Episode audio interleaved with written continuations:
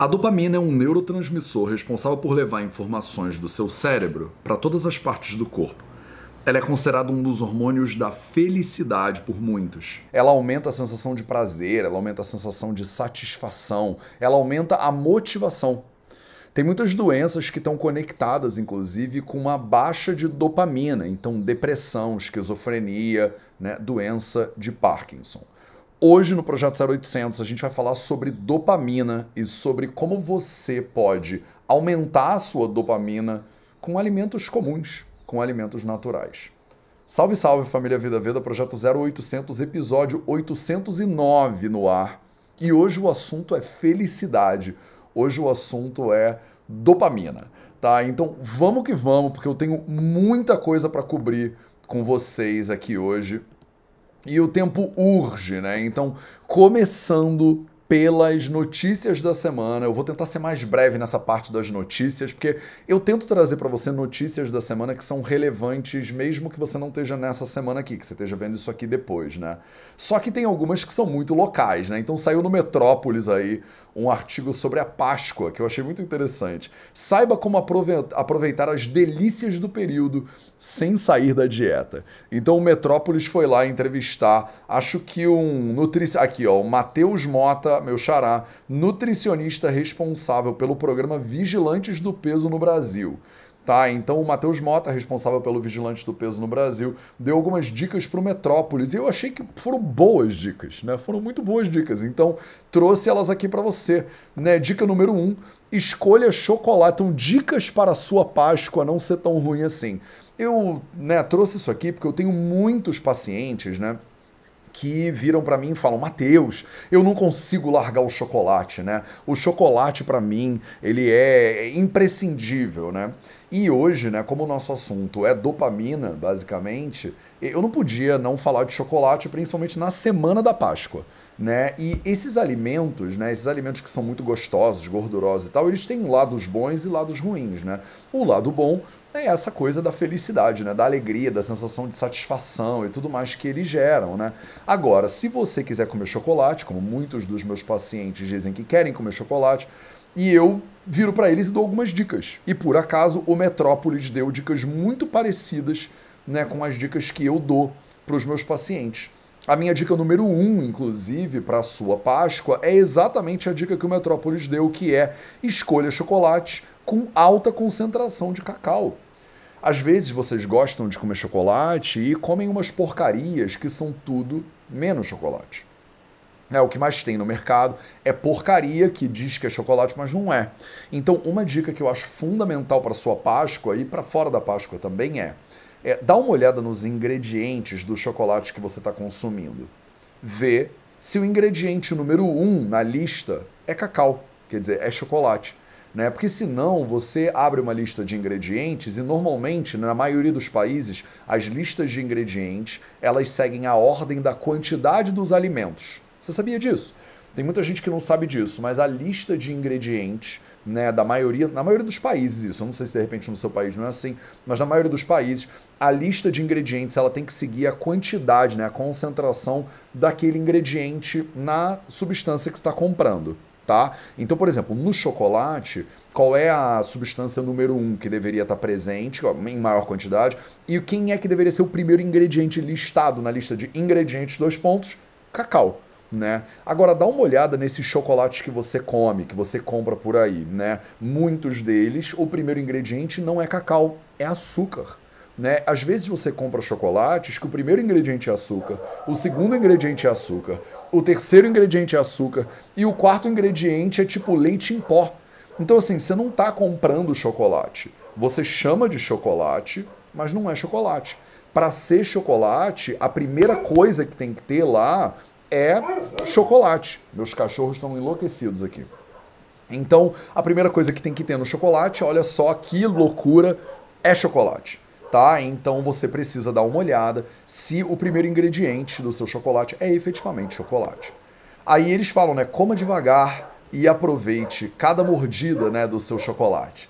Né? Então, já que você vai comer chocolate, e muitas pessoas carregam uma certa culpa né, no, no consumo de chocolate, você pelo menos vai consumir chocolate devagar. Né? Você vai enfiar a barra inteira de chocolate na sua boca e nem ter tempo de degustar o chocolate. Né? Já que você né, tá dando passos nessa direção, né, de querer satisfazer os seus prazeres pascuais aí com chocolate. Caraca, eles estão alucinados hoje.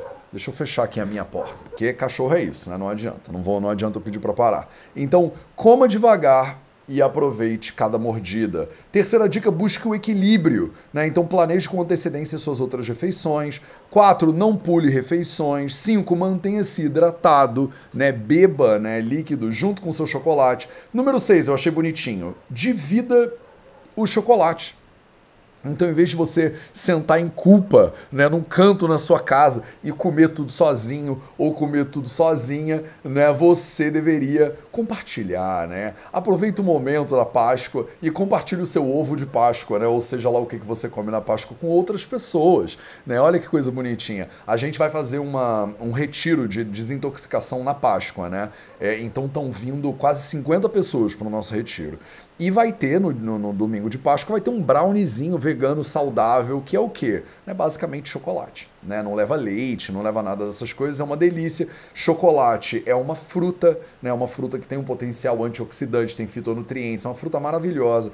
O maior problema das pessoas não é comer o cacau, né, comer chocolate. O maior problema das pessoas é o mundo de tranqueira, né, um monte de tranqueira que tem junto, né, do seu chocolate. Quando você come essas marcas, né, mais, sabe, Nestlé, essa, essas coisas, né, que você vai ter ali dentro uma mistura bizarra de ingredientes. Chocolate é o mínimo, né? Até porque chocolate é caro.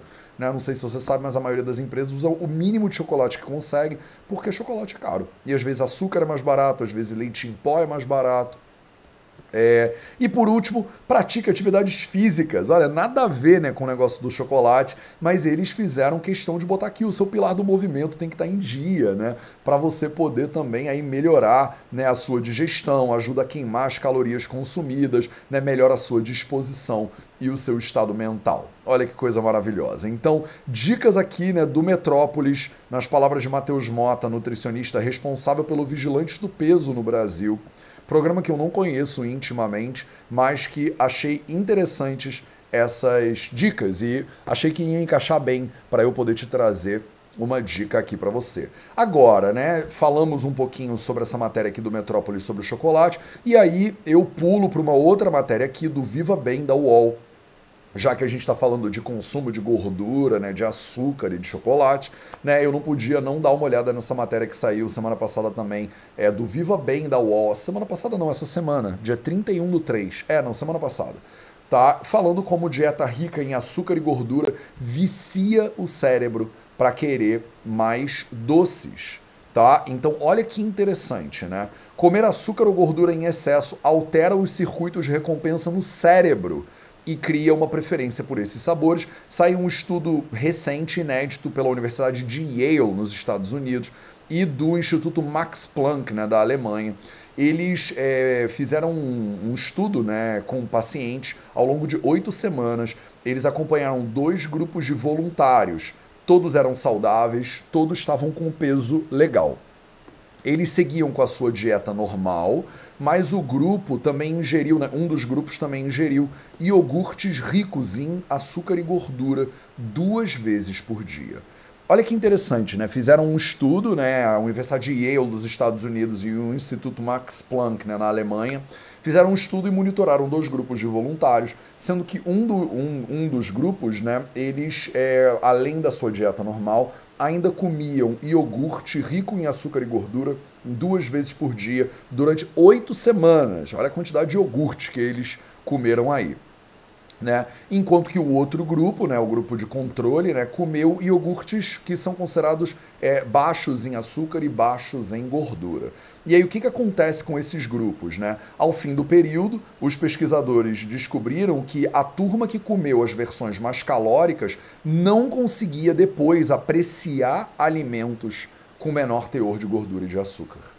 Né? Então a gente sabe disso. Né? A gente sabe disso, mas é interessante ver ciência né? comprovando, estudando, usando as suas metodologias e dinheiro pra caramba para comprovar coisas que a gente já sabe. Né? Mas Se você tem uma dieta rica em açúcar e rica em gordura, você vicia no estímulo do açúcar e da gordura e depois você não consegue apreciar alimentos baixos em açúcar e baixos em gordura. Então, o que, que isso significa para você, né? É, isso significa que você fica viciado numa quantidade maior de açúcar e de gordura e você não consegue comer comidas com menos açúcar e gordura depois. O que é um problema, né? Porque isso vira uma escalada, isso vira uma, um, um ciclo né? É, é vicioso aí, que você vai comendo cada vez mais. É como com algumas drogas acontece, para satisfazer né, a sua necessidade de é, satisfação e aquilo vai te elevando o nível de tolerância de açúcar e gordura e você não consegue baixar isso depois sem passar por uma crise. Olha que interessante, depois os pesquisadores fizeram outro teste todos os voluntários passaram por exame de ressonância magnética enquanto tomavam milkshake. Então, olha só, né? Botava, tomavam um milkshakezinho e fazendo uma ressonância magnética ao mesmo tempo. Não é gostoso, tá? Quem nunca fez uma ressonância magnética pode ter pensado: ai, Matheus, quem dera eu poder tomar um milkshake enquanto faço uma ressonância magnética. Mas ressonância magnética não é um exame gostoso de fazer. Né? No grupo que tinha bebido os iogurtes mais calóricos, então lembra daquela galera que comeu iogurte mais calórico, mais gordura, o exame mostrou atividade cerebral do sistema de dopamina, que é o assunto da nossa live de hoje, que dá a sensação de recompensa. Segundo os pesquisadores, o estudo mostra como a comida pode mudar nosso comportamento em pouco tempo, e eu vou mostrar isso para você ainda nesse projeto 0800 de hoje, mesmo sem ganho de peso ou impactos imediatos na saúde. E isso pode aumentar o risco de comer em excesso, levando à obesidade, como todas as consequências da obesidade. Então, o que, que, é muito interessante, né? Eles conseguiram comprovar com estudos de ressonância magnética como você comer uma dieta muito rica em açúcar e gordura vicia o seu cérebro né, nessa gordura e nesse açúcar. Isso significa que você acaba tendo uma diminuição da sua sensação de recompensa quando você come alimentos que não têm é, uma quantidade muito alta de açúcar e de gordura, o que a gente chama de vício, né? E olha que interessante, né? Realmente, os iogurtes mais calóricos, os alimentos com mais gordura e açúcar, eles é, levam a ativação maior da dopamina, né? Que ativa né, o seu sistema de recompensa do cérebro. Então, nessa Páscoa, né, o que, que a gente está vendo aqui agora, isso encaixa totalmente com a nossa aulinha de hoje, com o 0800 de hoje, né? é, você tem que tomar muito cuidado, porque consumir alimentos muito ricos em gordura, muito ricos em açúcar, eles podem viciar né, o cérebro, gerar uma sensação de depressão quando você come alimentos que não estão tão ricos né, nessas substâncias. Quer dizer, o resto do mundo pode parecer meio sem graça, pode parecer meio sem gosto, comparado com o shot né, de prazer né, e de felicidade, entre aspas, química que você tem aqui com a dopamina. Né? Por isso você deveria comer, se vai comer chocolate, coma chocolates que são ricos em cacau, coma chocolates que não são tão ricos em açúcares, coma chocolates que não têm né, lácteos, por exemplo, reduzidos em gordura, por exemplo tá bom? E aí, né, falando né, desse assunto aqui da nossa da, das dietas e tudo, também esbarrei com uma notícia, né? E aí, né, R7, né, Globo aí lifestyle para você. Chris Martin diz fazer uma única refeição e para de comer às 16 horas, né? Profissionais alertam sobre os riscos do jejum intermitente. Chris Martin, para quem não sabe por que que virou notícia isso, o Chris Martin, ele é o vocalista da banda Coldplay, né, que tá fazendo ou tava fazendo, né, umas é, uns, uns shows, né? Tá fazendo uma turnê passando pelo Brasil, não sei se já fez ou se ainda vai fazer ou se já acabou, né? Mas e o Chris Martin, né, enquanto ele estava aqui, né, fazendo é, a sua turnê, ele afirmou que ele faz uma refeição por dia. Ele faz só uma refeição por dia e para de comer às quatro da tarde. Olha que interessante, né? É, a gente fala sobre isso o tempo inteiro. Há milhares de anos o Ayurveda recomenda que uma pessoa saudável deveria fazer duas refeições por dia, que uma pessoa que não está saudável deveria fazer uma refeição por dia. Né? O pessoal sempre senta o malho nos ayurvédicos, até que virou moda o negócio do jejum intermitente, que fala para a pessoa fazer duas refeições por dia. Né? E aí agora, isso é uma febre. O Chris Martin, né, o, o vocalista do Coldplay, ele começou a comer uma refeição por dia quando ele estava trocando né, uma ideia lá com o Bruce Springsteen ninguém mais, ninguém menos do que Bruce Springsteen disse para ele, né, que para de comer às 16 horas, né? Não come depois das 4 da tarde. Olha que interessante. Né? Então, Bruce Springsteen né, e a sua esposa, Patty Springsteen, Springsteen né, que come só uma refeição por dia, trocaram uma ideia lá com Chris Martin do Coldplay e falaram: olha, a gente come duas vezes por dia, uma vez por dia só. E ele falou: nossa, né? Se o Bruce está muito melhor do que eu e está muito mais velho do que eu, mas ele continua mais com mais energia, né? Tá super bem e tal e tal. Ele come duas refeições por dia. Vou experimentar comer duas refeições por dia. Depois a Patty Springsteen falou: olha, na verdade eu como uma só por dia. E aí o Chris Martin falou: cara, eu vou comer uma vez por dia só para ver qual é. Né? E aí ele nessa matéria aqui, todas essas matérias eu boto na descrição desse vídeo aqui do YouTube, né, para vocês. No Instagram eu não consigo botar matérias, né, no links, nada disso. Mas olha que interessante, né? Porque isso também acontece no Brasil. Então, quem é que faz jejum, né? Jejum ou jejum intermitente no Brasil? Pessoas ilustríssimas, como por exemplo Kelly Key. Olha só, Kelly Key, né, usa o jejum intermitente para secar a barriguinha, entre aspas, aqui, né? Além dela, Débora Seco, Juliana Paz e Jade Picon, né, também usam o jejum intermitente, né? Segundo Daniel Bratan, um médico nutrólogo e endócrino, o paciente que adota técnicas com acompanhamento profissional é aquele que deve ter uma incidência menor do diabetes tipo 2, inclusive para pacientes portadores de diabetes tipo 2, a tática do jejum intermitente é uma tática que ajuda no controle da glicemia. Então tá aqui, né, doutor Daniel Bratan, médico nutrólogo e endócrino, falando que o jejum intermitente é uma tática que ajuda no controle da glicemia. Não é para todo mundo, né? É óbvio, tem uma série de é, é, pacientes né, que não deveriam fazer o jejum. Eu falo isso para vocês o tempo inteiro, né? Então, é, a pessoa, né, a mulher grávida, criança, né? Criança tem que ser livre demanda, pessoas que têm doenças específicas, pessoas que né, é, não têm recomendação de jejum, né, pelo seu médico, por exemplo, hipoglicemia e tal, devem fazer jejum só com observação médica ou não devem fazer jejum. Então, por exemplo, na minha visão, né, mulheres grávidas, crianças, bebês, simplesmente não devem fazer jejum, ponto final. Né? Pelo menos na visão do Ayurveda, não deve fazer jejum. Mas achei interessante aqui como tá na boca dos artistas, né, agora, o jejum intermitente. Olha só, né, quem nunca, quem não sabia disso, tá? Então, vamos para nossa aula de hoje, que ela tá cheia de conteúdo para você. E o assunto da nossa live é dopamina. Eu comecei, na verdade, né, dando uma olhada, porque saíram dois vídeos no nutritionfacts.org. Eu tenho trazido sempre vídeos do Nutrition Facts aqui. Vou trazer outras fontes também mais para frente, mas é que acho que o Michael Gregor faz um trabalho incrível de compilar né, estudos científicos. Esse material está disponível em inglês com legendas em português, mas eu acho que é interessante eu fazer tipo um comentário ayurvédico, né, ao a, a esses vídeos. Então, tava estudando um pouquinho sobre dopamina, né, e aí dei uma olhada, né, em como tem alimentos, né, tava vendo os alimentos que é, naturalmente aumentam a dopamina, né. E aí pensei, cara, vou levar isso para a galera do 0800 é, para eles darem uma olhadinha. Então, início de conversa, né? O que, que é a dopamina? Então, já que a gente está entrando no assunto do nosso 0800 agora, esse é o momento que você pausa, né? Deixa uma curtida nesse vídeo, né? Se você está aqui comigo agora, né? E você teve acesso a isso, foi sorte porque o Instagram e o YouTube eles não divulgam essas coisas direito. Então, se você puder agora, né? Para e convida outras pessoas né? Se você quiser, pausa esse vídeo agora, ou então se você está ao vivo comigo na live, né? você clica no aviãozinho que tem aqui embaixo e convida uma galera para vir para esse vídeo agora, porque esse conhecimento ele pode te ajudar pode ajudar outras pessoas. Eu estou colocando isso aqui de maneira totalmente gratuita para você dar um baita de um trabalho. Então, pelo menos curte o vídeo e compartilha, porque quando você curte, você ajuda esse vídeo a ser mais distribuído. Eu não ganho nada, dinheiro, nem nada com isso, mas você pode ajudar mais uma pessoa a receber esse conteúdo.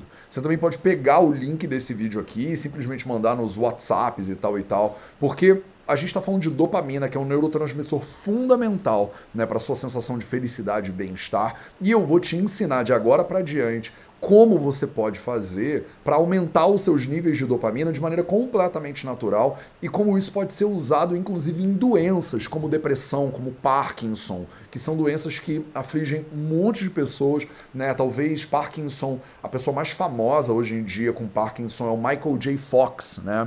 Que é o, o, o ator, né, que fez De Volta para o Futuro, Sabe aquele ator do De Volta para o Futuro? Ele com, encontra o doutor, né, Brown, que é o cara do cabelo muito louco, e aí eles entram no DeLorean, né, que é um carro, e aí eles vão de volta para o futuro. É um dos filmes que marcou, né, pelo menos a minha é, infância, assim, a minha adolescência. Os três, inclusive, são muito bons. Se você nunca viu De Volta para o Futuro, pelo amor de Deus, né? Logo depois dessa live, vai lá assistir De Volta para o Futuro. Então, né, o Michael J. Fox é um grande ativista, né, e conscientizador da doença, né, de Parkinson, que chamavam de mal de Parkinson antigamente e ele é, é, talvez seja um porta-voz bem famoso né, da doença de Parkinson. E o Parkinson ele é uma doença relacionada com baixos níveis de dopamina no seu cérebro. Né? Então, será que a gente consegue melhorar os níveis de dopamina? Eu botei aí para vocês, né, no Google, né, dopamina. Se você botar dopamina no Google, você vai ver que ele é uma, um neurotransmissor responsável por levar informações do cérebro para várias partes do corpo. A substância é conhecida como um dos hormônios da felicidade e, quando liberada, provoca a sensação de prazer, satisfação e aumenta a motivação. Se você botar dopamina, doenças, no Google você vai ver, ó, as condições mais comuns associadas a uma deficiência de dopamina incluem depressão, esquizofrenia, psicose, alucinações ou delírios e doença de Parkinson. Tá? Eu acho que esse vídeo aqui é extremamente útil no caso de doença de Parkinson, mas ele é extremamente útil no caso de depressão também. Então, se você tem depressão, se você conhece alguém que tem depressão, se você sente que você poderia é, receber um boostzinho, né, um aumentozinho na sua dopamina, fica comigo nesse vídeo aqui até o final, porque eu vou te ensinar, né, junto com o Dr. Michael Gregor e a galera do nutritionfacts.org, né, como a gente já tem informações suficientes sobre alimentos que podem melhorar a dopamina. Então, o primeiro vídeo dessa série, né, de dois vídeos, é um vídeo que ele sugeriu, né, como tratar doença de Parkinson com é, Velvet Beans. Velvet Beans em português a gente não tem um nome, ela chama de mucuna, né? É a mucuna pruriens, né? Ou a mucuna prurita, né? Mas mais comumente chamada de mucuna pruriens. Ela é uma fava, né? Ela é uma fava que ela parece uma fava de veludo, né? Uma fava meio aveludada, tá? E aí nesse vídeo aqui do nutritionfacts.org ele fala, né? Já passaram dois séculos desde que James Parkinson, né, escreveu né, o ensaio dele lá atrás, né, 200 anos da descoberta, da descoberta do, né, da paralisia com tremura, né, que foi, né, ele escreveu um essay on the shaking palsy, né, é um estudo sobre a paralisia com tremores, que ficou depois conhecida como doença de Parkinson por causa do autor, né, o do James Parkinson, né, e faz 200 anos que isso aí foi descrito como uma doença caracterizada por tremores e problemas com movimento. Né? Hoje as opções de tratamento incluem, por exemplo, implantar cirurgicamente eletrodos no cérebro do paciente, e a gente pensa que deveria haver uma maneira melhor né, de tratar essa doença. A gente sabe que desde os anos 50, né, a doença de Parkinson ela se manifesta por uma deficiência de dopamina no cérebro da pessoa.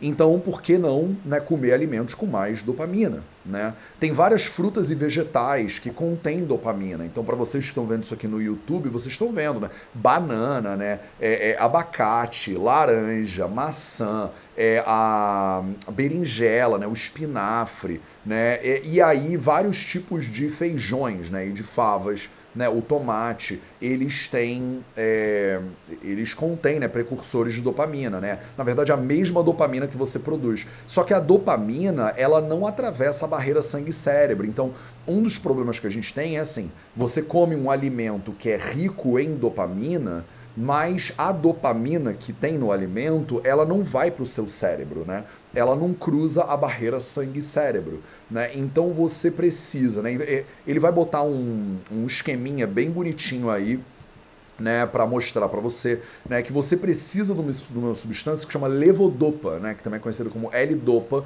para é, transferir, né, digamos assim, a sua dopamina para o cérebro antes, né?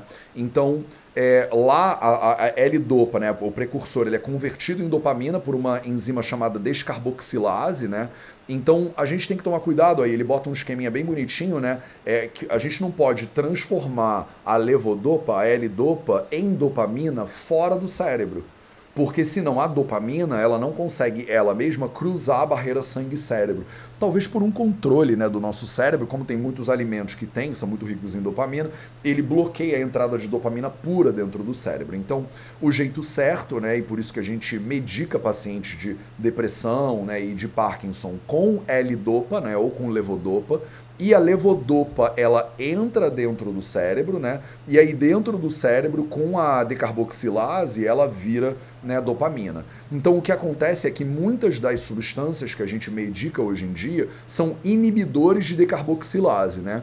Elas são inibidoras da transformação da L-dopa em dopamina fora do cérebro. Então, o que a gente quer é que a levodopa entre no cérebro, né? E lá dentro passe por esse processo com a decarboxilase, virando dopamina e ficando biodisponível para você, né?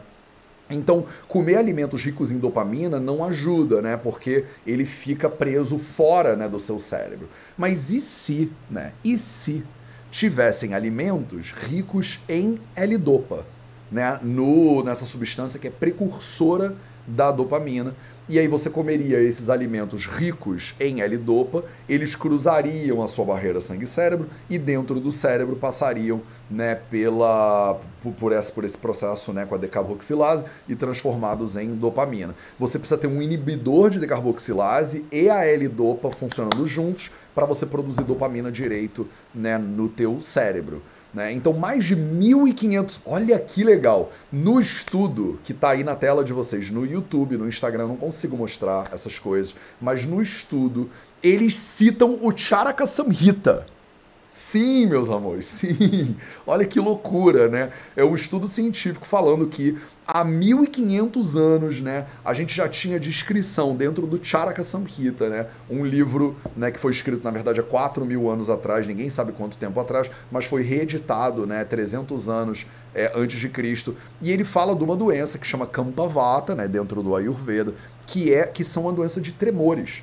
Então a gente já tinha essas doenças de tremores descritas nos textos clássicos ayurvédicos e dentro dos textos clássicos eles recomendam uma série de ervas, entre elas uma erva que chama Capikachu.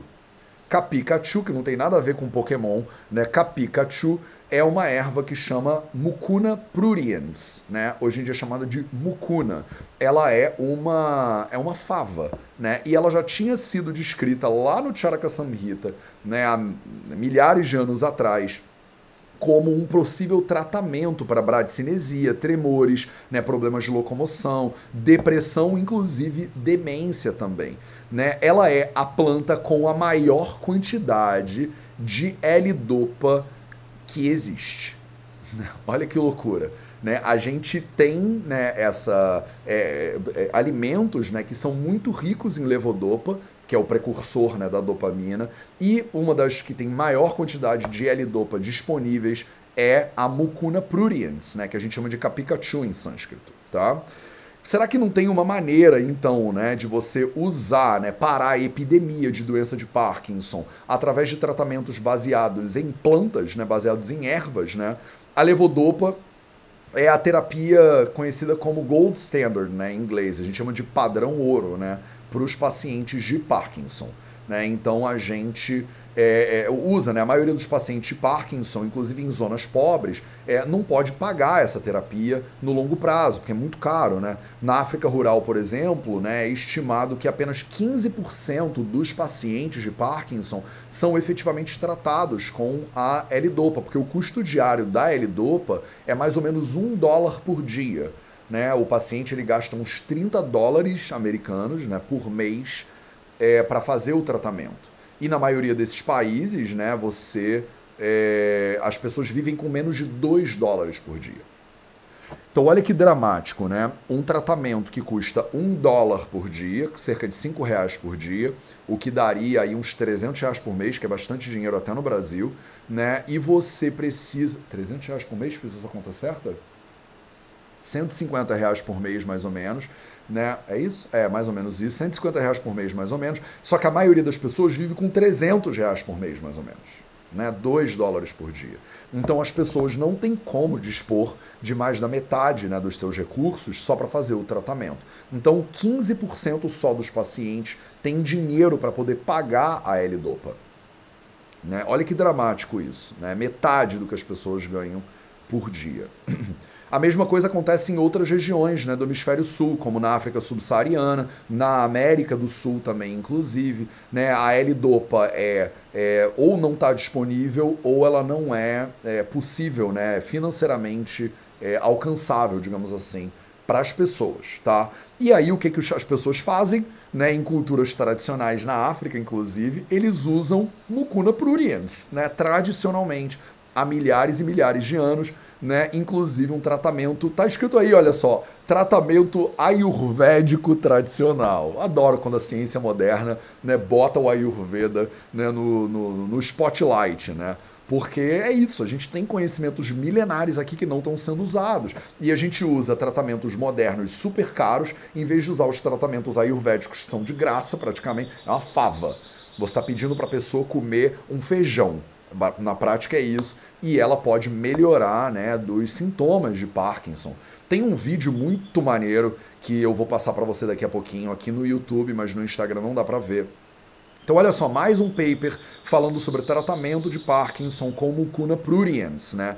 Um estudo clínico duplo cego randomizado, né, de um estudo farmacológico, né, duplo, duplo cego randomizado, controlado aí né? E eles viram, né, uma dose de 30 gramas né, de, é, que é cerca de 3 colheres de sopa dessa substância, do, do da mucuna, levou a um efeito antiparkinsoniano estável e sustentado em todos os pacientes. Duas colheres de sopa dessa substância. Funcionou melhor do que a L-Dopa, inclusive funcionou mais rápido do que a L-Dopa, melhor e mais rápido do que a substância farmacológica, a gente está falando de um tipo de feijão. É isso que está acontecendo aqui nessa live de hoje, tá? Que já estava descrito nos clássicos ayurvédicos há milhares e milhares de anos. Né? Então, olha só, me, o, o, a melhora nos sintomas motores levou de 90 a 180 minutos, uma hora e meia depois de tomar, de administrar a mucuna pruriens, e a melhora foi maior, greater improvement, a melhora foi maior do que a da droga. Num estudo duplo cego, randomizado, controlado por placebo crossover, né? É, eles viram que parece que a mucuna pruriens é duas a três vezes mais potente, inclusive, se comparada com a mesma dosagem de levodopa em cápsulas, né? É, o que suspeita né, que seja porque né, na planta, talvez, a gente tenha algum inibidor da descarboxilase né, intrínseco. Então, olha que interessante, olha que linda a natureza é. Você pega uma plantinha e nessa plantinha não só tem a L-dopa, que é o precursor da dopamina, como tem o, o, o, inibidor de descarboxilase, que é o que transforma a L-dopa né, em dopamina fora do cérebro e não impede né, e não deixa a L-dopa entrar no cérebro e ser convertida em dopamina dentro do cérebro. A planta, ela é tão genial que ela tem tudo que você precisa ali dentro para você comer ela, o seu corpo não transformar ela em dopamina antes do tempo, ela cruzar a barreira sangue-cérebro, se transformar em dopamina dentro do cérebro, em 90 minutos os pacientes é, tiveram melhora nos sintomas de tremores, nos sintomas motores, comparado inclusive de maneira mais rápida, né? Foi mais rápido e foi melhor do que a cápsula de L-Dopa, uma terapia que está sendo descrita nos samhitas ayurvédicos há milhares e milhares e milhares de anos. Ah, deixa eu fazer um jabá, inclusive. Estamos na metade do negócio. A gente não tem patrocinadores no Vida Veda. Quem patrocina o Vida Veda é o Vida Veda mesmo. Então, esse projeto 0800 foi trazido para você por ninguém mais, ninguém menos do que um curso novo que a gente está abrindo no Vida Veda. As inscrições estão abertas agora. Um curso que chama Cinco Formulações Medicinais um curso que vai ser parte do nosso da nossa comunidade. Então você entra para o Nilai, a comunidade do Vida Veda, e você consegue ter acesso a esse curso entre um monte de outros cursos. Esse curso vai começar no dia 18 de abril, ao vivo, comigo pelo Zoom. Toda terça-feira, de 7 horas da noite até as 9, eu vou te ensinar cinco maneiras de você usar as plantas e as ervas para fazer a sua cozinha virar uma farmácia natural. Então você que quer aprender a usar essas plantas e essas ervas que têm esse poder de cura incrível, usar essas plantas e essas ervas ao seu favor, eu vou dar um curso de cinco aulas ao vivo. Ele faz parte do Nilai, a comunidade do Vida Veda. O link está na descrição desse vídeo no YouTube. O link está na bio para vocês do Instagram. as cinco preparações medicinais. É um curso que eu vou te ensinar a fazer cinco preparações medicinais para você poder transformar as plantas que tem aí disponível onde você mora em remédios para você usar, né? Remédios caseiros de acordo com o Ayurveda. Beleza? Se inscreva no Nilaya, né, e vem participar desse curso e de uma série de outros cursos com a gente tá? Esse vídeo não está acontecendo ao vivo no YouTube, tá, pessoas? Toda terça-feira é a mesma coisa. Então eu venho aqui ao vivo no Instagram toda terça-feira, terça e quinta, e depois o vídeo vai gravado para o YouTube com mais efeitos visuais, né? E você consegue ver né, essas coisas todas que eu estou mostrando. Ele ainda não vai ao vivo para o YouTube também. Beleza? Então se você quiser, eu sempre faço isso, eu batuco na mesa e desconecto a minha câmera, sempre. Não sei porquê, que mania. Que mania. Então, beleza, então, beleza. Então, né, vem pro Nilaya, que lá dentro, dia 18 de abril de 2023, a gente vai começar esse curso sensacional. Óbvio que depois ele fica gravado, você pode assistir quantas vezes quiser. O Nilaya é a comunidade do Vida Veda, tem um caminhão de conteúdos dentro do Nilaya. Se você é formiguinha de fogo do Nilaya, inclusive, deixa sua formiguinha de fogo aí nos comentários para eu poder né, ver vocês, tá bom? Então, vamos continuar tá? Então, isso aí foram estudos de uma dose única, né, que eu estava falando para você, que diminuíram, né, os sintomas é, motores. Mas e se você usar a mucuna pruriens, né, em pacientes crônicos, né? Então eles fizeram 14 pacientes com Parkinson avançado, né, receberam aí é, um tratamento é, com pó de mucuna pruriens tostada ou né, a levodopa, né, que foi o que é o fármaco padrão, passando de um para o outro durante meses e eles viram, né? Então o que, que eles fizeram, né? É pegaram um grupo de 14 pacientes e deram primeiro mucuna, depois levodopa, depois mucuna, depois levodopa, depois mucuna e foram alternando para ver o que, que acontecia, né, ao longo do pra, é, em médio prazo, vai não dá para falar longo prazo, né? É, e tentaram entender quais são os sintomas motores, outros sintomas e como é que eles funcionam em relação às drogas, né? É, e aí os pacientes perceberam, né, uma melhoria mesmo é, com o mucuna. O mucuna pareceu funcionar tão bem quanto o próprio fármaco em todas as medidas de eficácia, incluindo qualidade de vida. Então, olha só, né? Para você que está no YouTube, né, que vai ver isso aqui no YouTube, eu não consigo mostrar isso para vocês no Instagram, gente, desculpa. Mas eu queria, mas eu não consigo. Se eu conseguisse, eu estaria fazendo, tá? Eu estaria mostrando. Mas no YouTube agora eu vou mostrar um vídeo de um paciente de Parkinson tá? E olha que coisa dramática. Esse aí é um paciente de Parkinson, né? É que tratou com pó de mucuna. Isso aí é ele antes, né? Tá escrito ali off mucuna pruriens. Então, antes dele tomar a mucuna, ele faz uns, uns testes né, motores e você vê ele com sintomas de tremores muito flagrantes, né, muito é, graves. Né, um paciente é, mais velho né, de Parkinson, que você vê, né, eles fazem exames motores bem clássicos, a pessoa ela pisca uma mão, depois ela pisca outra. Olha ele andando, por exemplo, você vê as mãozinhas dele tremendo bastante e o sintoma de bradicinesia também, né, de esse movimento bem lento, né, o, gait, né, que é a caminhada da pessoa. Olha as mãozinhas dele como tremem. Isso aí é antes de tomar a mucuna. Isso aí é ele 90 minutos depois de tomar a mucuna. Olha que coisa dramática. 90 minutos depois de tomar mucuna, olha a mão dele, firme praticamente. Olha a piscadinha, firme. É o mesmo passeio, eu fico todo arrepiado. 90 minutos depois da mucuna. Ó, piscou. Olha ele caminhando. Sem quase nem nada. Não é louco isso? 90 minutos depois de é, ser administrada a dose de mucuna pruriens, eles, o médico documenta, se você ouvir o vídeo, o médico está falando, né? Vira, caminha, né, mexe a mãozinha e tal e tal. O problema é que, apesar da eficácia, as probabilidades desse remédio, que é herbal e barato, alguma vez ser licenciado, né, são muito pequenas. Né? Quando é que eles vão licenciar isso? Né? Então, primeiro de tudo, é, mucuna tem um gosto horroroso. Né? Então a mucuna ela tem um sabor péssimo. Né? Um remédio que a maioria dos pacientes é, sente revulsion, né? É, eles odeiam o gosto. E outra coisa é que a gente não tem bons dados né, de longo prazo. Do consumo da mucuna, do, do uso para tratamento. Então a gente ainda pode potencialmente né, usar a mucuna, mas ela precisa ser testada durante mais tempo pela medicina moderna. Porque o Ayurveda está testando esse negócio só há 3, 4 mil anos, né? mas na medicina moderna a gente ainda tem que aguardar né, novos desenvolvimentos aí desse, dessa pesquisa. Né? Olha que loucura.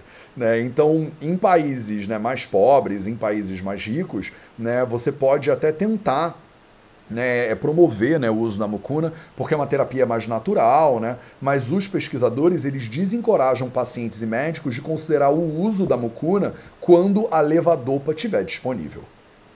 E aí é um. Vai entender esse negócio. Né? Você tem uma planta que é barata, que funciona melhor, que funciona mais rápido, que é disponível para todo mundo em países pobres e em países ricos. Aí você tem um fármaco.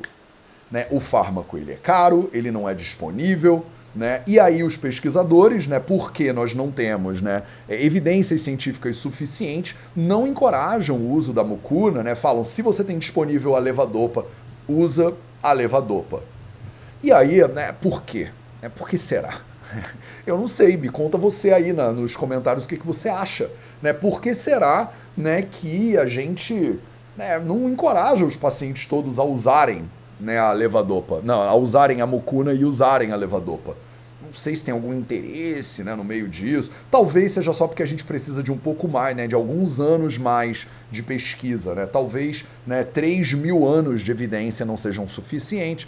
Talvez 3.100 anos, né, 3.400 anos talvez sejam suficientes. Porque, vocês entendem, isso aqui é uma fava, isso aqui é um, é um feijão.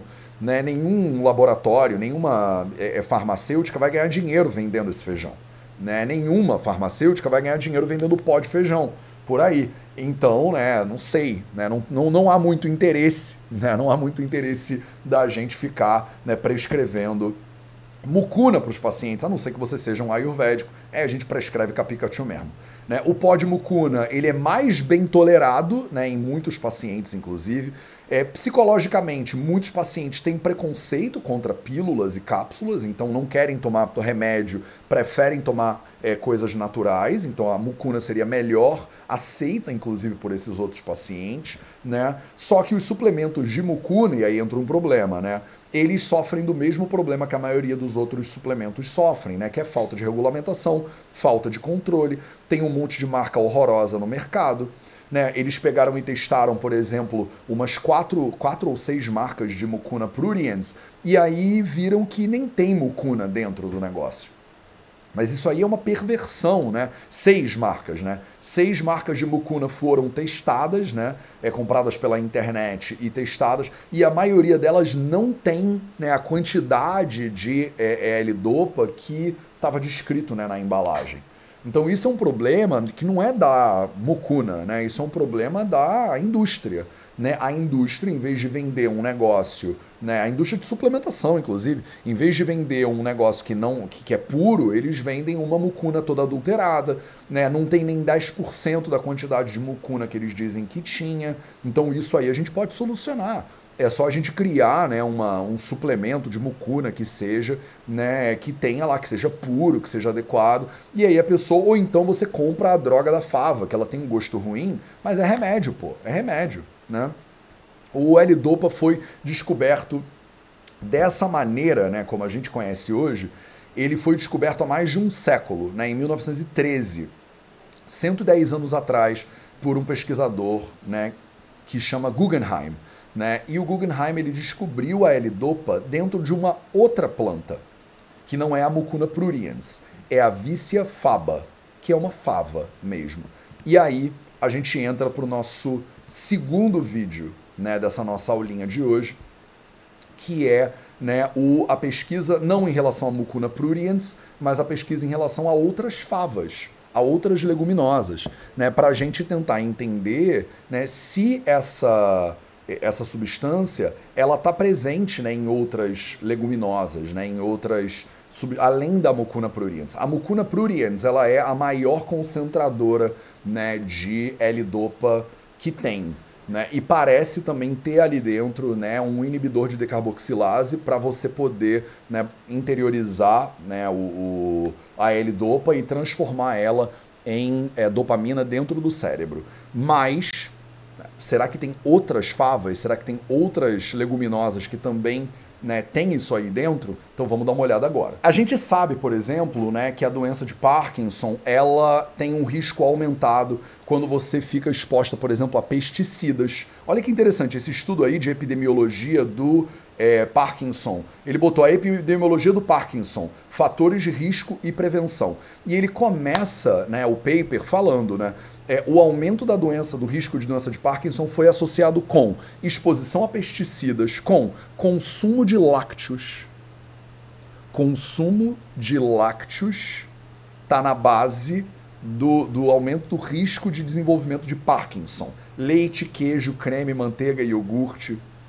É, melanoma, é, é, doença é, do cérebro, doença traumática do cérebro, por exemplo. Tudo isso tá com né, tem um, tá na raiz né, do desenvolvimento de Parkinson. Então, se você tomou muito soco, né, tem um pugilista muito famoso, né, um boxeador muito famoso também, que foi Muhammad Ali, talvez, que também sofreu, né, de Parkinson, de doença de Parkinson, é por causa de lesão traumática, né, no cérebro, né? Então, é, você tem uma série de doenças né, que aumentam o risco. Né? Então, olha que interessante, né? E ele faz um, um, uma sessão bem clara nesse artigo, nesse paper aí, falando né, o risco de. o aumento do risco de Parkinson é, é maior quando a pessoa tem um alto consumo de leite e derivados de leite. Né? Então, só falando aí mais alguns detalhezinhos que não tem necessariamente a ver com mucuna, para você saber. Ninguém sabe se é a gordura animal, de repente, do leite, que pode aumentar né, esse fator. Então, por que,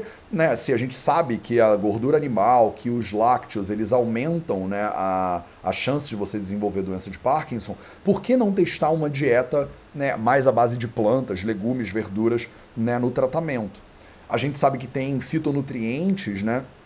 Que efetivamente podem é, é, ajudar, né? Mas em termos de tratamento, né, o que, que a gente pode fazer, né? A gente pode voltar, esse é outro artigo. Tem vários artigos, né, que esse é o Neurologia, né? Neurologia de onde? Deve ser espanhol, alguma coisa assim, né? Ele fala antigos textos da literatura sagrada indiana, olha só, né, falam das, é, das fabáceas, né, de várias favas, como possíveis tratamentos. Eles estão mencionando o Ayurveda de novo.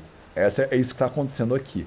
Né? Então, olha que interessante, né? artigos científicos modernos buscando referência contínua né? nos textos clássicos do Ayurveda para tentar entender o que está acontecendo. Por quê? Porque é evidência científica, meus amores, de milhares e milhares de anos aí. Né? Então, a gente já falou né, sobre a Mucuna pruriens né, no, no vídeo anterior dele, né, nesse, dois minutos atrás, né, mas a gente. É, é, sabe né, que o, a L-Dopa ela foi sintetizada a partir da Vícia faba, que não é a Mucuna pruriens, é outra fava. É, é, outra, é outra dessas favinhas, é outra dessas, é, dessas tipo leguminosinhas, né, dessas favas aí. Né, e a Vícia fava, né, a Vícia faba, ela é chamada de broadbean. Ela é uma... Ela é tipo um tremoço. Ela é tipo um tremoço, ela é tipo uma uma, uma, um feijãozinho que ele é meio achatadinho, né? Chama Vícia faba. Né? E ela é uma fonte natural de levadopa a ser considerada. Né? O teor né, de levadopa varia consideravelmente, mas tipicamente parece que é, cada delas né, contém 0,5% de L-dopa. Eles chamam isso nos Estados Unidos de feijão da Flórida. Eu não sei se no Brasil tem um nome para esse negócio, né?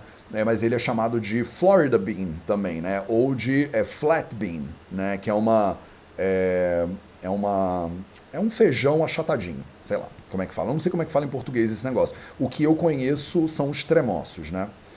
É, as favas elas são um alimento, né? Então efetivamente, né? É só você comer, né? E o importante é que a levadopa ela ela é farmacologicamente ativa, né? Então a pessoa pode comer né, a vícia fava, né, essa vícia faba, e ela ter uma dose é, melhor e maior, inclusive, do que a própria levadopa, do que a L-dopa, que é farmacológica aí, né? Tem relatos informais né, de que é, uma dieta é, rica né, em, em, feijões né, pode beneficiar os pacientes. Um, então, por exemplo, né, pacientes com Parkinson, aí nesse estudo que está na tela agora no YouTube, receberam favas cozidas e durante, é, durante quatro horas perceberam um, uma melhora substancial né, na sua condição clínica. Né? Então, é, foi semelhante à memória, a, a, a melhora, desculpa, que foi percebida com 125 miligramas de levodopa mais 12,5 miligramas de cardidopa, tá? Então, a combinação farmacológica padrão, né? Que é L-dopa com carbidopa. Né? Acho que em português é carbidopa. É, não, em inglês também é carbidopa. Então, foi melhor, né? É, é, foi uma melhora maior com a fava do que. Ah, não, foi melhor não, foi similar, foi parecida com a fava do que com o medicamento de levodopa com carbidopa, que é a mistura é, mais comum, né? Então, isso foi um estudo que saiu no The Journal of Neurology, Jornal de Neurologia. Né? Então você sabe que né, não, a gente não teve nenhuma surpresa aqui. Né? E olha o gráfico, olha que interessante. No YouTube eu estou mostrando um gráfico aí do lado. É, e esse gráfico compara né, a linha contínua, ela é a vícia faba, é o consumo da fava, e a linha pontilhada é o uso de ela-dopa com a cardidopa. E olha como é praticamente parecido, né? Você tem um pico né, de produção é, dos níveis de, é, dessa substância disponível no plasma da pessoa, no sangue da pessoa, e depois ela vai diminuindo com o tempo, né? Metade das vezes era difícil distinguir, inclusive, né, a fava do, é, do, do remédio em si. Né? Então, parece que a fava, ela talvez tenha, né, ela seja uma fonte natural de carbidopa também. Né? Calma aí, é isso aqui. Então o consumo de favas, eles têm o potencial né, de aumentar os níveis de levodopa e carbidopa também no sangue, com uma grande melhora no desempenho de movimento muscular, inclusive, em pacientes com doença de Parkinson, sem nenhum efeito colateral, a não ser, é claro, né, o efeito colateral normal, que é quando você coma muito leguminosa, talvez você forme mais gases, né? E você não tem o risco aqui de que o paciente pare de tomar né, o, o, o, a, o remédio, né, por falta de dinheiro e tal. Mas você tem o risco, né, de ele falou de síndrome neuroléptica maligna, não, síndrome neuroléptica maligna like syndrome, síndrome como uma ma maligna neuroléptica. Eu não sei como é que fala isso em português, tá? É, a síndrome é caracterizada por febre, rigidez, é, instabilidade autonômica, é, níveis elevados de creatina fosfoquinase, fosfoquinase e creatina, não sei de novo como é que é em português isso, né, que pode alterar os níveis de consciência e é precipitada pelo retiro né, da levadopa. Então isso aqui é um risco no consumo contínuo e excessivo dessas favas, porque muitas vezes a pessoa ela se acostuma a consumir e eles contam um caso, né, uma anedota aí é, científica, né, de um paciente que ele é, é, produzia né, as favas dele, comia muito dessas favas, tinha níveis altos aí de é, levodopa e dopamina, só que né, se você tira né, o, o, a prescrição, se você para de prescrever, a pessoa ela pode ter né, uma crise de, a gente chama de withdrawal, né, quando você tira né, o remédio do paciente. Tá? Então isso acontece com o remédio, quando você prescreve levodopa com carbidopa. Isso também acontece quando a pessoa está comendo as favas. Então você não pode parar do nada de comer as favas, elas têm que estar disponíveis para você. Então eu estava falando, né, eles contam o caso de, de, de, um paciente né, que 10 dias antes da admissão deixou de ter as favas por causa da colheita dele, né? E aí acabou tendo sintomas de é, retirada muito abrupta né, desses, desses alimentos. Tá? Então você tem que saber que o consumo excessivo dessas favas acaba tendo né, um possível efeito colateral que é similar ao do remédio, porque ela tem um efeito positivo similar ao do remédio. Tá? Então, quantidades grandes né, dessa, dessas favas é, parece que cumprem os requisitos né, das quantidades de levodopa que o paciente precisa, só que, como eu já tinha dito, né, can cause flatulence in patients. Então, pode levar os pacientes a terem flatulência. É o nosso efeito é, colateral aqui do consumo de muitas favas, né? A gente também tem que tomar cuidado é, com o consumo de favas. Se você toma é, fármacos inibidores de mal, né? Que são muito usados como antidepressivos também. Então pode ter intera né, interação é, farmacológica aí. Tem é, risco, por exemplo, de uma condição conhecida como favismo, né, que é uma mutação genética que ocorre em uma em 20 pessoas. Né, é muito mais comum, inclusive, é, pessoas, em pessoas com ascendência africana, asiática e mediterrânica, né, que as pessoas não têm a enzima necessária para desintoxicar o corpo é, de certos compostos que são presentes aí nas favas. E sem essa enzima, o consumo das favas pode causar ruptura nos glóbulos vermelhos, né? Então, os testes genéticos para essa mutação são disponíveis, vale a pena você consultar o seu médico, né? São testes que não são caros, então parece ser prudente rastrear pacientes com Parkinson relativamente ao favismo, né? Que é chamado de uma deficiência do G6PD, tá? É o que está escrito aí, né? Não sei se em português a ordem muda, mas em inglês é G6PD, né? E é bom você pegar um paciente de Parkinson, rastrear né, ele primeiro para ver, fazer um teste genético, ver se ele tem deficiência né, do G6PD, para antes você poder prescrever né, o consumo né, de favas em excesso, né, para ele produzir levadura, porque senão você pode é, gerar né, aí um problema para o seu paciente, porque ele pode não conseguir desintoxicar outros componentes das favas. Né, as favas verdes têm mais levadopa do que as secas, né? Então as favas é, que, que são frescas, né? Tem mais levadopa do que as secas. Um, e podem né, é, não ser tão benéficas. Né? Em testes clínicos, por exemplo, quando você assa, cozinha é, o, a fava, você remove né, uma, uma, grande parte ou mesmo toda né, a levadopa é, se você cozinhar né, o feijão. Em outros estudos, eles verificaram que meio copo de favas cozidas tem aproximadamente 250 miligramas de levadopa. Então, as favas germinadas têm o um máximo de levadopa e vão aumentando até o nono dia. Né? Nessa altura, os açúcares ingeríveis que causam flatulência são eliminados. Então, parece que é, existe uma vantagem aí de germinar essas favas né, quando você germina as favas, até o nono dia parece que os oligosacarídeos eles são é, responsáveis pelas flatulências, eles são eliminados no processo de germinar, né, e você tem uma maior quantidade de L-dopa disponível, inclusive biodisponível, inclusive depois, tá? Só que a gente não sabe se os brotos de favas funcionam até que eles testam e fazem um estudo aí, né, da biodisponibilidade, né, dos é, do, do do, do, do, das favas né, germinadas. Então, eles testam tudo, né? Então, 40 gramas de favas né, germinadas é, no efeito, né, no tratamento de Parkinson, e eles observaram uma melhora clínica substancial aí no tratamento desses pacientes. Olha que interessante, né? É, outras leguminosas, né, por exemplo, fazelos vulgares, que é o feijão, é, feijão normal, né, ele também tem 0,25% de L-dopa. Vocês sabiam disso? Feijão normal, né, as nossas leguminosas.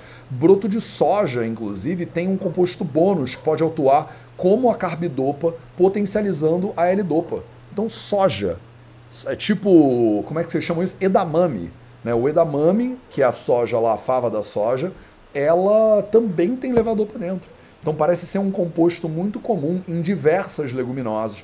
E aí eles foram lá testar, né? Journal of the Neurological Sciences, né? O jornal, o, a revista de ciências neurológicas, é, foi testar o efeito da ingestão de soja, né? É, na farmocinesia da levodopa e do, do, do, do sistema motor de pacientes com doença de Parkinson né? E aí testaram a soja em comparação com a mucuna pruriens aí, né, para saber os efeitos né, da soja também. Então eles deram às, às, às pessoas é, uma colher e meia de feijão de soja assado, né, então de grão de soja assado, e isso levou a uma melhoria significativa, né, considerada, a, em vez de usar apenas é, o remédio normal. Né? Então olha que interessante com menos movimentos involuntários, eles botam um gráfico aí no estudo, né? Menos movimentos involuntários horas depois do consumo dos grãos de soja. É, só que é isso, né? Todo mundo, todos os cientistas falam a mesma coisa, né? Antes da gente ter mais informações disponíveis, né, a gente precisa ter cuidado ao usar né, as, é, os feijões como tratamento natural para a doença de Parkinson. A gente vai ter que testar durante mais tempo, né? a gente ainda deveria usar é, remédios como Cinemet, né, ou medicamentos baseados em L-Dopa e, é, e carbidopa, continuam sendo a terapia preferencial, né, o, de acordo com esse estudo aqui, né, enquanto a gente não tem estudos mais aprofundados, estudos de mais longo prazo a respeito dos efeitos da, do, dos feijões. Né? Mas o que, que é muito interessante? Né? O que, que é muito interessante aqui? Né? Então, o fato de que há milhares e milhares de anos, de acordo com a Ayurveda, a gente sabe que muitas leguminosas, entre elas a Mucuna pruriens, deveria ser usada em tratamento de doenças neurológicas diversas. É eficaz no tratamento para depressão, por exemplo, para falta de é, vontade e tal. Né? Doenças modernas que a gente já mapeou, né? que são doenças de baixa né? de é, dopamina, podem se beneficiar também no consumo. E aí, meus amores, isso aqui a gente está falando da pessoa comer feijão.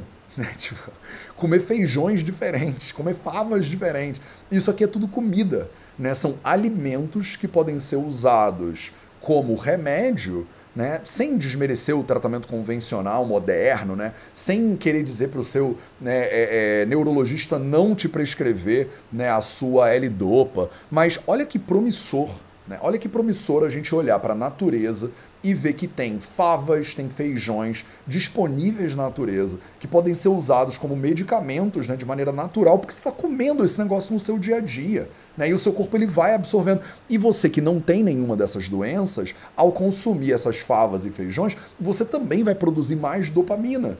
E você também vai ter né, esse neurotransmissor da felicidade, digamos assim, né, circulando aí super alegremente pela sua corrente sanguínea. Qual é o custo que isso tem? O custo que isso tem é muito baixo.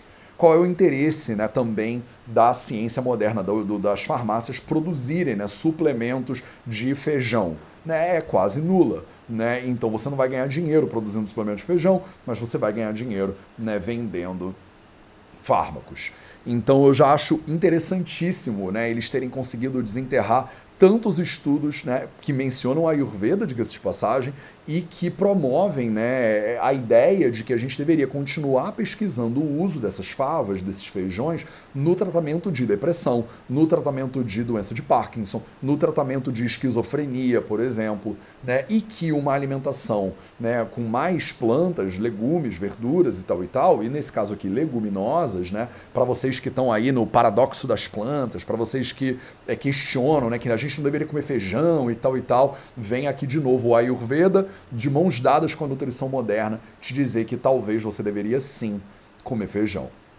Né? E eu termino né, fazendo aqui de novo um convite para você. Né? Se você quer aprender a extrair o poder das plantas, o poder das ervas, a gente tem um curso chama o Poder das Ervas. E no dia 18 de abril eu vou começar ao vivo cinco aulas toda terça-feira com vocês. E eu vou te ensinar cinco técnicas para extrair o poder dessas ervas dentro da sua casa. Sem você precisar ter um laboratório, né? As cinco formulações medicinais básicas do Ayurveda. Cada aula eu vou te ensinar uma formulação básica nova do Ayurveda. Depois isso tudo fica gravado, né? Basta você entrar para nossa comunidade, o Nilaya, e lá dentro você vai ter acesso a esse curso sensacional que vai ser entregue ao vivo por mim, além de um monte de outros cursos que estão gravados lá dentro da nossa comunidade e que podem servir bastante para você né, melhorar a sua saúde. Quando você entra para o Nilai, a comunidade do Vida Veda, você também tem acesso ao Invicta, que é a nossa plataforma de desenvolvimento pessoal. E no Invicta, toda quinta-feira à noite, eu dou uma mentoria ao vivo para as pessoas. Então você entra para o Nilaya, você ganha acesso ao Invicta, você ganha acesso a um monte de cursos para melhorar a sua saúde, para aprender a Ayurveda e botar o Ayurveda na tua prática, na tua vida. E entre 18 de abril e 13 de maio, alguma coisa assim, eu vou te dar cinco aulas para te ensinar como usar o poder das ervas, né? Como transformar as plantinhas em medicamentos que você pode usar na sua farmácia caseira. O link está na descrição desse vídeo no YouTube, o link está também no Instagram. Tá? Muito obrigado pela sua presença. Esse foi o Projeto 0800, episódio 809. Lembrando para você também que você me encontra em todas as outras redes sociais, né? No Instagram, no LinkedIn, no TikTok. Precisando de uma mãozinha na sua saúde, conta comigo. Um grande abraço e lembre-se sempre: saúde é liberdade.